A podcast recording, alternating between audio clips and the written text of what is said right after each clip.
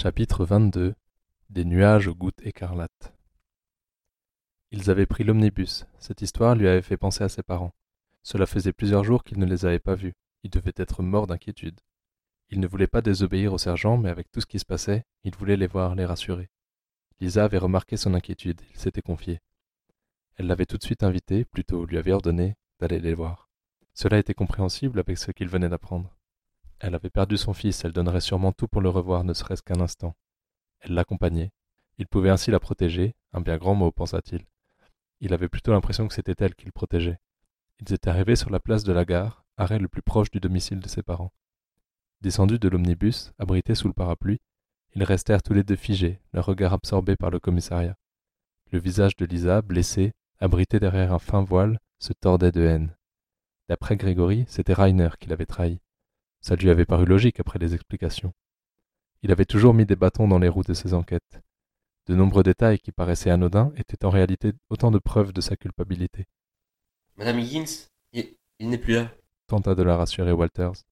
Je sais, Benjamin, mais imaginez qu'il était là tout ce temps, que c'est lui qui. Benjamin tenta de ravaler le dégoût acide qui remontait dans sa gorge. Là, sous ce rideau de pluie, ce commissariat lui semblait être le repère d'un animal dangereux. Même une fois inhabité, le mal continuait de s'en échapper en longs effluves malsains. Comment cet homme avait-il pu être à l'origine du désastre qui était arrivé à la famille Higgins? Par quel vice pouvait-on se réduire à de si basses actions? Aucun des deux ne semblait prêt à bouger, comme si leur regard allait avoir un quelconque effet sur cette histoire. Les passants couraient se mettre à l'abri sous le verre de la gare. Les chevaux, le poil goûtant de pluie, attendaient que leur cocher ait enfin un client et se mettent en marche. Walters, d'ordinaire, adorait observer ce va-et-vient, mais à ce moment-là, il aurait voulu simplement disparaître de cette ville. Lisa attrapa sa manche, le geste le surprit. Benjamin, ne restons pas là. dit-elle d'une voix empreinte de crainte. Walters suivit son regard. À l'autre bout de la place, sous la pluie battante, un groupe d'hommes et de femmes s'avançait, le regard agressif. Les yeux de Benjamin allèrent du groupe au commissariat, des allégriens. Leur présence allait mettre de l'électricité dans l'air. Benjamin, allons-y, tes parents. Lisa avait raison, il n'était pas là pour ça. S'il créait le désordre, ses collègues seraient là pour maintenir la foule. Il partit sur la droite de la gare, veillant à contourner la trajectoire du groupe. Ils passèrent ainsi devant le commissariat.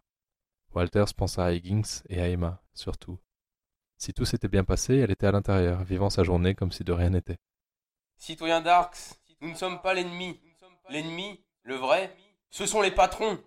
Ils utilisent les ouvriers et s'engraissent sur leur dos. Citoyens, avec nous Lisa et Walter s'étaient arrêtés. Un homme avait scandé son message. Les voyageurs tout autour s'étaient figés, observant cet homme et son groupe au teint de cuivre. Une rumeur commençait à se soulever de la place. Derrière eux, des uniformes sortaient déjà, matraque à la main, prêts à mettre fin à cette manifestation. Madame Higgins, on, on ne devrait vraiment pas rester là. Venez. Il tira Lisa par le bras et pressa son pas. Être pris au milieu de l'affrontement qui allait suivre était une très mauvaise idée. Les esprits sur la place s'échauffaient. Retournez dans vos pays, pourriture Un homme aux allures de dandy hurlait, parapluie à la main. On s'empoignait, on s'invectivait. Les policiers arrivaient sur le groupe quand Walters remarqua un visage au milieu de la foule. Une voyageuse semblait perdue au milieu de toute cette agressivité. Apeurée, elle tentait de se frayer un chemin entre les manifestants et les forces de l'ordre. Le visage tourné vers le sol et les mouvements incertains. Elle était loin, mais il la reconnaissait, il n'y avait pas de doute. C'était elle, celle avec qui tout cela avait commencé. Son beau visage ovale se dessinait tel un rayon de soleil au cœur de l'orage. Restez là, je dois l'aider. Walters partit au pas de course, se retournant une dernière fois vers Lisa. Restez là, madame. La jeune femme était bloquée entre les manifestants et la police. Les matraques arrivaient déjà sur les côtes de quelques malheureux. La tension grimpa encore. La pluie battait le visage de Benjamin. L'entraille sur sa cuisse tirait et l'empêchait de courir efficacement. Mais ça irait, elle n'était qu'à une cinquantaine de mètres. Il la récupérerait, la tirerait par la manche, crierait son nom et son matricule à ses collègues, et, en deux secondes, il la mettrait en sécurité. Il ne leur resterait plus alors qu'à trouver une date pour le mariage, s'amusa-t-il. Élise observait le tumulte au dehors de la gare. Elle se sentait en sécurité derrière les énormes panneaux de verre. Comme elle, les voyageurs pénétraient dans l'enceinte de cristal et secouaient leurs parapluies, créant ainsi d'immenses flaques. Élise avait toujours aimé les gares, ces lieux emplis d'histoire, de retrouvailles, de séparation. C'est ici que partaient les marchandises en temps de paix, les soldats en temps de guerre. Ici que les femmes, les mères, attendaient inquiètes le retour de leurs hommes. Elle pensa à Paul ému, Elle s'en voulait de le laisser ainsi. Elle ne se sentait pas bien, l'abandonner ainsi pour un mois sans le prévenir. Il ne l'aurait pas laissé partir, elle devait le faire. L'émotion lui retournait les tripes. L'émotion? Non, c'était autre chose. La nausée lui prenait la gorge. La veille déjà, elle avait vomi au réveil. Soudain, elle eut une pensée, un éclair. N'avait-elle pas du retard? Un immense sourire trancha son visage blême. Elle devait retarder son départ. Elle devait le prévenir, partager ce bonheur avec lui. D'un pas léger, elle se dirigea vers les portes de la gare, bagage dans une main, l'autre sur son ventre, dans cette attitude maternelle instinctive. Elle bouscula de sa valise une petite blondinette, s'en excusa, et reçut en échange le plus beau sourire jamais vu sur terre. C'est pas grave, madame, lui avait répondu Lily, le visage collé à la vitrine du chocolatier. Élise s'arrêta un instant, observant cette petite bouille crasseuse. Elle semblait tenir des billets en main, étonnant au vu de sa mise. Des garçons un peu plus âgés l'accompagnaient. Que serait-ce? Fille? Garçon? Fille, se promit-elle intérieurement. Alors Lily, lesquels on prend? Décide-toi enfin râlait Aléron. Mais attends, le mieux c'est de choisir. Élise s'émut de ses petits, puis reprit sa marche. Elle ouvrit d'un geste son parapluie, et un gentleman lui tenant la lourde porte de verre, elle se prépara à affronter la pluie. Benjamin arrivait sur elle. Elle n'était qu'à une vingtaine de mètres. Son visage gracieux s'était tourné vers lui. Le reconnaissait-elle? Soudain, Walters et la foule entière se figèrent. Un coup de tonnerre avait grondé. Un policier s'effondra dans une pluie écarlate. Un des manifestants avait dégainé un revolver, dont le canon fumait encore. Walters allait plonger vers la jeune femme pour la mettre à couvert, mais ce fut impossible. Une force étrange, énorme, le propulsa en arrière. Dans un grondement terrible, dans un fracas assourdissant de ferraille, il chuta. Lisa, de loin, vit la scène dans son entièreté. Dans la surprise la plus totale, le toit de verre de la gare s'était en un instant comme rétracté sur lui-même, tel un ventre se rentrant entre ses côtes de métal. L'explosion propulsa le verre sur des centaines de mètres. Lisa fut, elle aussi, envoyée au sol comme si elle ne pesait rien. Le feu, la pluie, le verre, tout s'était mélangé et retombait sur la ville dans un désastre complet. Le bâtiment n'était plus qu'un amas de poutrelles tordues par la chaleur, énorme gueule béante. Lisa ne comprenait pas ce qui se passait. D'énormes vagues de feu s'échappaient de ce qui restait de la gare de Southgate. Ses mains cherchaient un appui au sol, de minuscules éclats de verre lui tailladaient les pommes. Elle cherchait Walters des yeux. Impossible de le trouver. La pluie elle-même était de feu. Tout était rouge, embrasé. Elle hurla son nom, sa voix se perdant dans l'air brûlant. Tout autour, les débris retombaient, incandescents. Le cœur de l'explosion était situé dans la gare, à l'endroit même d'où partait le train pour le sud. Ce qui se trouvait entre ces murs fut totalement carbonisé. Verre, métal, bois, humain, enfant. Certaines silhouettes tenaient encore debout, figées dans un ultime mouvement, telles des statues de cendres. Trois petits corps étaient détruits, fondus, collés à même la vitre du chocolatier. Le soldat de bois de colline avait volé en charpie. Élise, le front contre le sol trempé de la place, tâtait de ses doigts les pavés rugueux. Tout autour d'elle n'était que brasier. Un homme courait devant elle, le corps en flammes, hurlant, les volutes mêlant ses et sa chair. Des corps partout, l'air était rouge, écarlate, suffocant. Il fallait se relever, partir de cet enfer, retrouver Paul. Elle poussa sur ses jambes encore et encore. Rien, rien n'y faisait, aucun mouvement. Son regard brûlant les voyait pourtant, ses jambes étaient là. Ses ongles fins s'arrachaient sur la surface brute de la pierre. Dans un ultime effort, elle tenta de ramper jusqu'à la partie inférieure de son corps, propulsée, en lambeaux, trois mètres plus loin. Ce n'étaient pas les pavés qui arrachaient ses ongles, mais la porte vitrée, envoyée par le souffle de l'explosion en myriades de cristaux acérés, rentrant dans sa chair, tranchant sa peau. Elle forçait, tirait son corps qui refusait de suivre son esprit. Elle ne pouvait pas rester là. Paul, il devait savoir. Son unique bras se figea dans une dernière tension affreuse.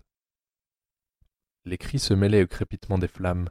Les poutres de métal chutaient les unes après les autres dans un fracas mortel, emmenant avec elles d'énormes plaques de verre. Le train de 13h50, qui était sur le point de partir, fut renversé par l'explosion. Les passagers à son bord, blessés par le choc, étaient désormais en proie aux monstres de flammes. Hommes, femmes, enfants, tous n'étaient plus qu'amas de chair vulnérables. Ils profitaient de chaque interstice pour passer ses tentacules ardents, fouettant les visages, les membres, découvrant les peaux. Chacun poussait, frappait, espérant lui échapper. Les hommes laissaient derrière eux leurs femmes, les mères lui abandonnaient leurs enfants, espérant lui échapper. Rien ne put les sauver. La furie du monstre était sans limite. Aucune offrande ne pouvait les calmer. Ceux qui ne furent pas touchés par les flammes moururent intoxiqués par l'aura terrible qu'ils dégageaient. Ce qui avait été la gare n'était désormais qu'une fournaise, la température en son sein ne laissait pas de place au doute. Aucun être vivant ne pouvait y survivre. Les flammes tournaient, s'entortillaient, sortaient par le plafond de verre et replongeaient dans ses entrailles pour y dévorer les hommes. La chaleur transformait la pluie en une vapeur suffocante tout autour du bâtiment.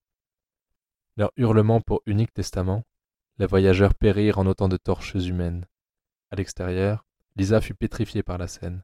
Son esprit refusait de comprendre ce qui se passait. Elle toussait, l'air qui pénétrait ses poumons était brûlant. La place s'ouvrait face à elle dans un tableau calciné. Il n'y avait plus là de policiers, plus d'allégriens, plus de femmes, plus d'hommes. Il n'y avait là que des vivants ou des morts. Les cris lui faisaient tourner la tête. Partout sur la place, on luttait pour sa vie, refusant de laisser les flammes l'emporter. Ses yeux peinaient à voir à travers les fumées. Tous ceux qui se tenaient proches de la gare étaient morts, en morceaux infâmes. Les chevaux étaient partis au galop, effrayés, entraînant avec eux leurs fiacres enflammés. Leurs cris étaient encore plus terribles que ceux des hommes, pauvres bêtes, condamnés, harnachés à leur propre mort. Une odeur immonde de chair calcinée emplissait l'air, le rendant plus irrespirable encore. Walters voyait ces nuages rouges au-dessus de lui. Il mit quelques secondes à comprendre qu'il était au sol. Des gouttes de neige écarlate, irisées, tombaient du ciel. Il se redressa sur son séant et voulut instantanément faire refermer les yeux, se réveiller, oublier ce cauchemar. Rien de ce qu'il voyait ne pouvait être vrai.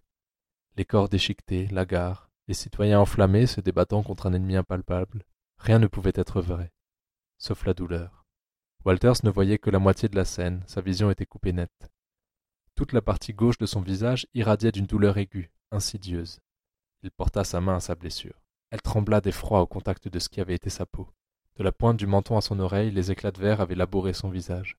Il détourna sa tête de stupeur. Le mouvement emmena avec lui un morceau de chair rattaché faiblement au crâne.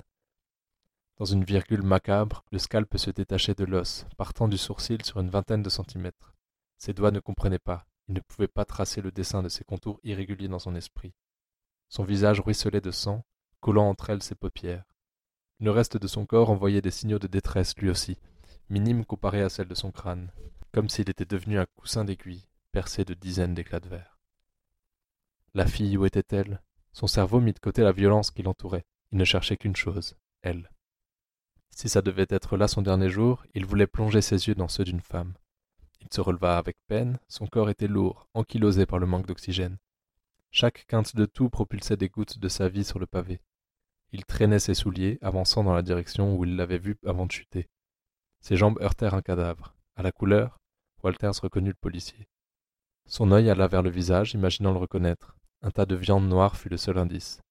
Sur le col, il décrypta M587. Karst.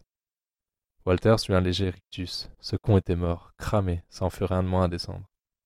Il plongea la main dans son holster de cuir et récupéra son revolver de service. Les mains tremblantes, il cassa le canon et observa l'intérieur. Les six balles étaient présentes. Une d'entre elles me fera sauter la cervelle. La décision ne l'émut pas, ça lui semblait logique. Il ferait partie lui aussi des morts qu'on aurait à déplorer aujourd'hui. Il serait une ligne de plus dans l'édition du journal de demain. Ses parents pleureraient leur fils mort en héros. Ce n'était pas si mal. Il fut sorti de ses pensées par un grand choc. Un homme, les flammes s'entortillaient sur son visage, lui sautait dessus. Walters tenta de le repousser, mais le presque cadavre s'agrippait à lui, hurlant à plein poumon, ses lèvres, terribles morceaux de chair fondue, s'écoulaient en longs filaments sirupeux. L'horrible visage fondait mollement, les bras, longs membres roussis, s'enroulaient autour de Walters. La chaleur des flammes brûla bientôt son visage. Sans y réfléchir, il poussa le canon dans les chairs liquéfiées, arma le chien et, d'une pression, fit éclater la tête qui s'envola dans une gerbe de sang et de feu, funeste feu d'artifice. Les flammes, elles, passèrent des morceaux de crâne à la veste de Walters. Ce feu n'était pas ordinaire. Tel un gel épais, il se collait, inextinguible. La brûlure passait déjà le tissu de sa veste. Il s'en défit d'un grand geste et la, lança sur le cadavre, couvrant ce qui restait de la tête. Cela expliquait l'horreur. C'étaient bien des gouttes de feu qui tombaient du ciel, s'accrochant et prenant chaque vie. Le liquide visqueux, collant, flamboyant, était ce qui avait conféré la victoire à Séverna. Les bombes MK2 et MK3, outre leur puissance, étaient couplées au phosphore blanc et à un combustible gélifié. La mort entourait Walters, il la sentait, lourde, suffocante. Ses bras s'enroulaient déjà autour de cette place et se refermaient sur elle.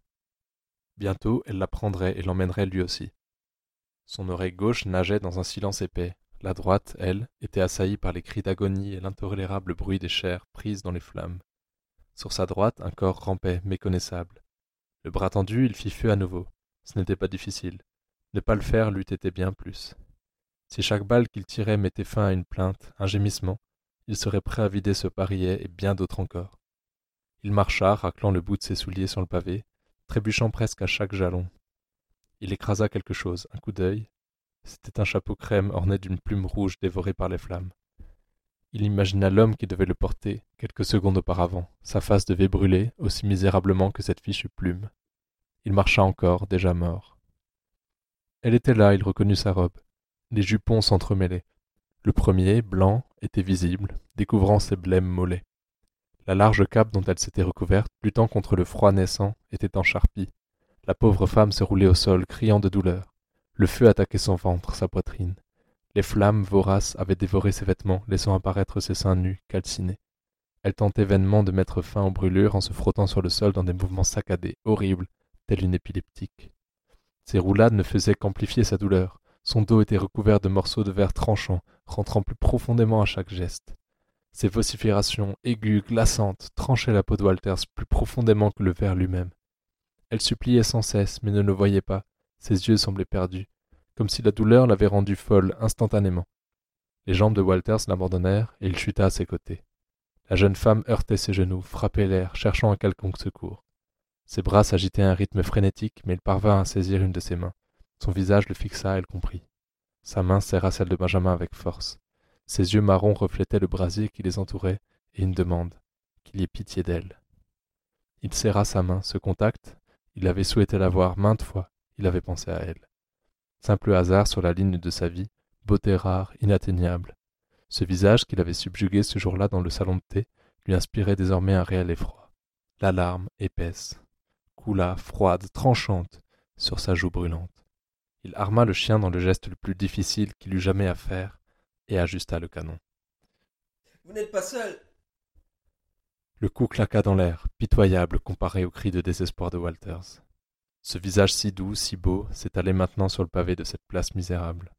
Il avait fait ce qu'il devait, c'était trop tard, tout s'arrêtait maintenant. Armé, le revolver se plaça entre les lèvres tremblantes de Benjamin Walters. Curcio fut le premier à réagir. Emma était restée bloquée un instant. La secousse, terrible, violente, avait fait trembler tout le laboratoire. Faisant barrage aux objets pouvant chuter sur elle, Curcio s'était immédiatement mis en direction de la surface. Dans le commissariat, les uniformes s'agitaient en tous sens. On déplorait des blessés à l'intérieur même du bâtiment. Les fenêtres avaient été soufflées par l'explosion. En sautant au dehors, Curcio fut frappé par le mur de chaleur qui s'abattit sur lui. Une trentaine de secondes s'étaient à peine écoulées depuis la déflagration, et déjà l'air était brûlant. La surprise passa rapidement. Ces explosions, il en avait déjà vu. Bien trop. Il connaissait ce déluge de feu, cette éblouissante lumière blanche qui bientôt retomberait, mortelle, sur les citoyens. Il savait surtout qu'il n'y avait rien à faire, il brûlerait. On ne pourrait l'empêcher, le feu passerait les vêtements, la peau, les muscles, perçant même les os. La meilleure chose que pouvaient faire ces policiers était d'achever les blessés. Emma l'avait rejoint sur le pas de la porte et s'était effondrée, les yeux plantés dans la boule de feu qui rayonnait depuis la gare. Vous pouvez accueillir les blessés ici Emma ne répondait pas, son esprit était totalement absorbé par le spectacle qui se déroulait devant elle. De chaque côté d'elle passaient des gens en uniforme, courant, hurlant. Tous s'agitaient, mais aucun ne semblait savoir que faire. Aucun sauf Curcio. Il avait attrapé par le col un agent au hasard. Ne touchez pas les blessés, compris? Pas touche Le feu, il se corra à vous sinon L'agent, le regard effrayé, acquiesça mollement et se remit en marche en direction du brasier. Curcio s'était à nouveau penché sur Emma. Emma, écoutez-moi. Beaucoup de gens vont avoir besoin d'aide. Regardez, il y a des blessés partout. La scène dépassait l'entendement. Chacun s'est déjà pris à imaginer des catastrophes, des désastres, mais ce qui se passait en cet après-midi était bien plus horrible qu'aucun scénario né d'un esprit humain. Vous avez une chance. La gare est éloignée des autres bâtiments. Le feu ne se propagera peut-être pas. Dans ce flot de panique, de fonctionnaires dépassés, de corps démembrés, Emma remarqua la silhouette qui se dessinait au loin. Corps mince et tutubant, il avançait au milieu du chaos, son bras produisant des éclairs de feu aux déflagrations assourdissantes. C'était Walters. Emma tendit son bras vers lui. Curtio, là, regarde, c'est Ben. Curtio L'agent alégrien comprit instantanément ce qu'il voyait. Au travers de la fumée, le jeune agent Walters avait avancé et semé la mort parmi les agonisants. Il avait semé la mort et s'apprêtait à récolter la sienne. Curcio s'enfonça aussi vite qu'il le put dans la fournaise.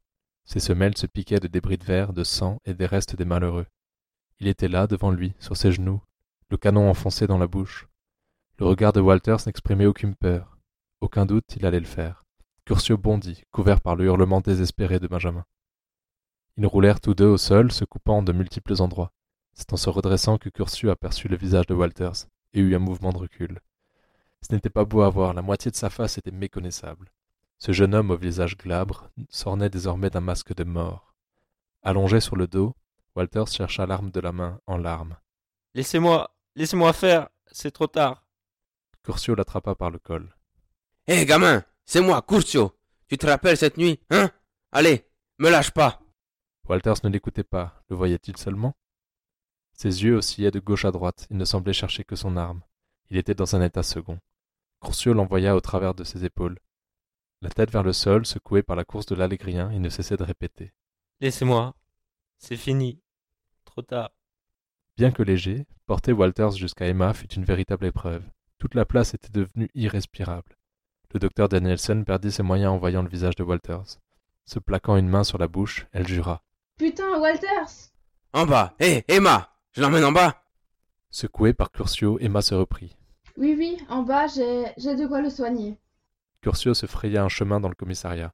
Des blessés y trouvaient refuge. L'odeur de chair calcinée emplissait déjà l'air jusqu'au voûtes du plafond. Poussez-vous, bastardo, laissez passer. Beuglait Curcio. Emma le suivait. Un agent en uniforme l'attrapa par l'épaule.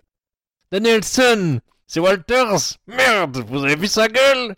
Perdez pas de temps avec lui C'est trop tard pour lui D'autres blessés ont besoin de vous Emma ne l'écouta pas. Elle se détourna, repoussant sa large main. L'homme revint à la charge. Danielson Beugla-t-il. Allez vous faire foutre? Emma envoya son poing serré sur les dents de l'officier et le poussa vers un misérable agglutinement de blessés dont les vêtements en charpie laissaient apparaître la chair blafarde. Sans se retourner, Emma s'enfonça au pas de course dans l'escalier qui menait à la salle d'autopsie. Curcio tenait toujours Walter sur ses épaules, debout devant la table, le corps de la prostituée toujours recouvert par le drap. Emma passa en force, le bouscula et, d'un mouvement rageur, poussa la carcasse qui s'écrasa au sol dans un bruit nauséabond de cartilage brisé. Allonge-le ordonna-t-elle. Curcio hésita une seconde, le regard d'Emma ne lui laissa pas le choix. Walter semblait à peine conscient, il marmonnait des sons inintelligibles. Emma fouilla frénétiquement dans le placard duquel elle avait retiré le, curare le matin même. Sors une bassine et de l'eau. Curcio, là-bas, derrière.